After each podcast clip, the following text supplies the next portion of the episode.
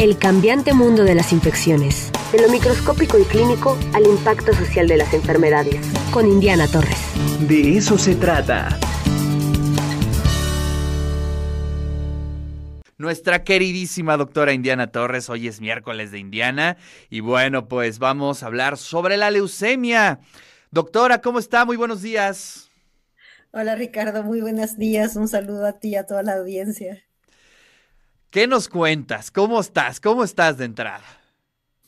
Bien, bien, queriendo hablar de este, de este tema porque me parece importante. La semana pasada en Data Fácil estuve escuchando eh, pues la mortalidad que tenía asociada y me pareció que era importante pues hablar de, hablar de ella, sobre todo por la afectación que está, que está teniendo con los chiquitos. Bueno, como puedes ver, me corté el pelo porque se lo doné a una nena con leucemia, precisamente.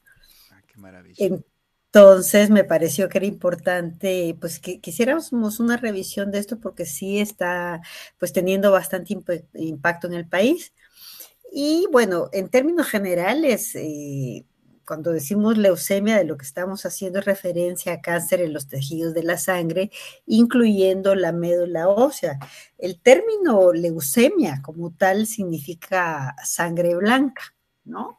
Eh, nos tenemos que acordar que los glóbulos blancos, los leucocitos, eh, se producen en la médula ósea y el organismo pues lo que hace es utilizarlos para combatir infecciones, para combatir otras sustancias extrañas. Pero el problema es que la leucemia eh, hace que se reproduzcan de forma muy incontrolable los glóbulos blancos y estas eh, células eh, cancerosas pues hacen que los glóbulos rojos, las plaquetas o los mismos glóbulos blancos, pero los maduros, pues los que sean saludables, no se produzcan en cantidades adecuadas haciendo entonces que puedan presentarse una serie de síntomas mortales eh, a medida que se van disminuyendo las, las otras células eh, sanguíneas normales. Eh, estas pues se pueden propagar al torrente sanguíneo, a los ganglios linfáticos, pueden viajar al cerebro, pueden irse a la, a la, médula espinal, al sistema nervioso central, ¿verdad? Así como a distintas otras partes del cuerpo.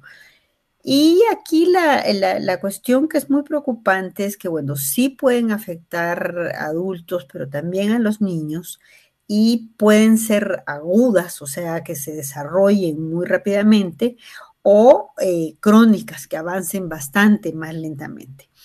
Em, la preocupación es que eh, a partir del año 2019 eh, la Secretaría de Salud informó que hasta el 50% de, de, los casos se están presentando en los niños, sobre todo la, leucemia linfoblástica aguda.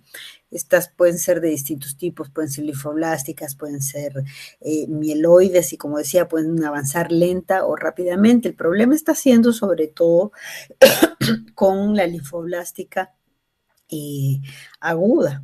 Em, cuando esto se desarrolla de forma, de forma crónica, pues muchas veces el tratamiento es simplemente tener controles.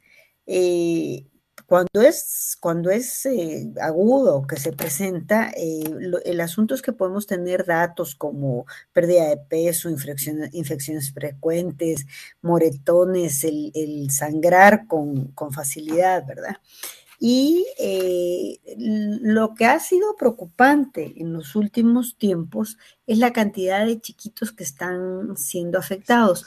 Apareció eh, a finales del mes pasado un estudio en, en, la revista Frontiers of Oncology en donde estaban tratando de dar una explicación de por qué esta afectación mayor en México.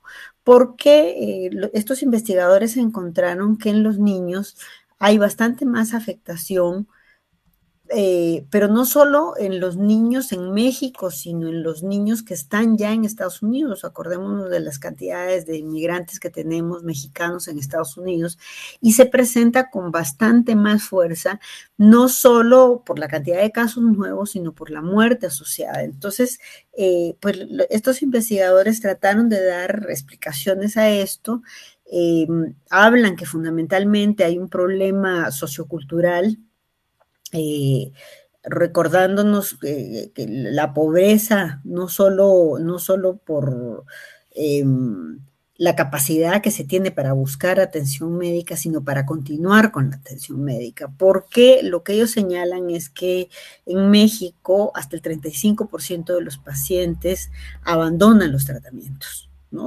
Eh, por distintas razones y, las características socioeconómicas están impactando de forma muy importante en la falta de apego a los tratamientos.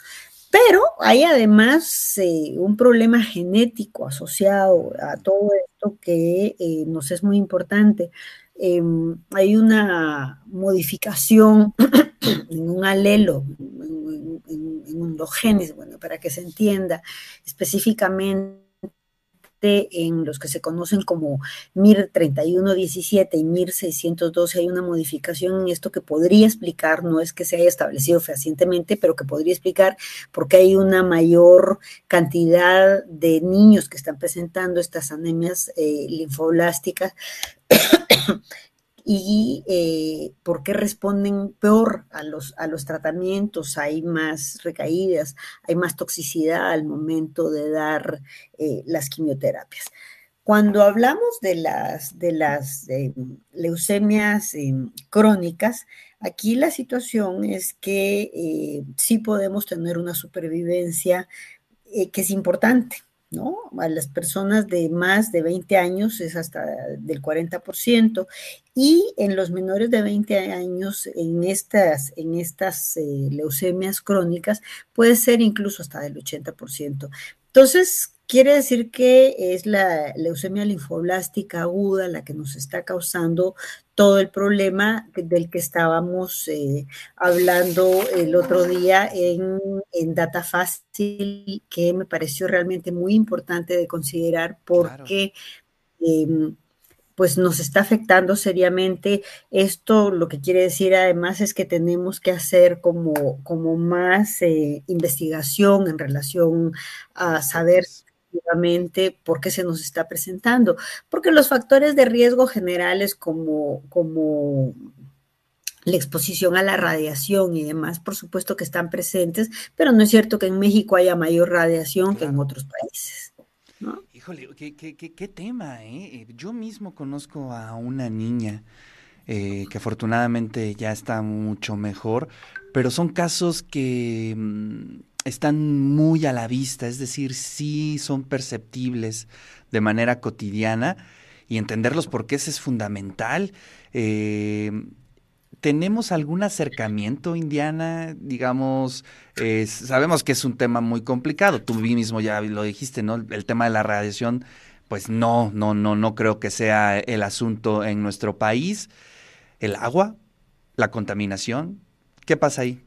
Eh, fíjate que son factores que han, han, sido asociados, entonces ha quedado establecido que hay, hay más eh, más casos en poblaciones más pobres, pero realmente esto no es que modifique la biología, sino que más bien se da por la explicación del acceso que tengan a, controles, a, la identificación de, otros tipos de factores de riesgo, pero lo cierto es que no puede descartarse, o sea, la, la contaminación finalmente, la contaminación aérea hace que haya mayor radiación finalmente. O sea, la modificación de la capa de ozono nos está haciendo que se, está, que se esté modificando, pero esto se ha asociado más a cáncer de piel que a leucemia.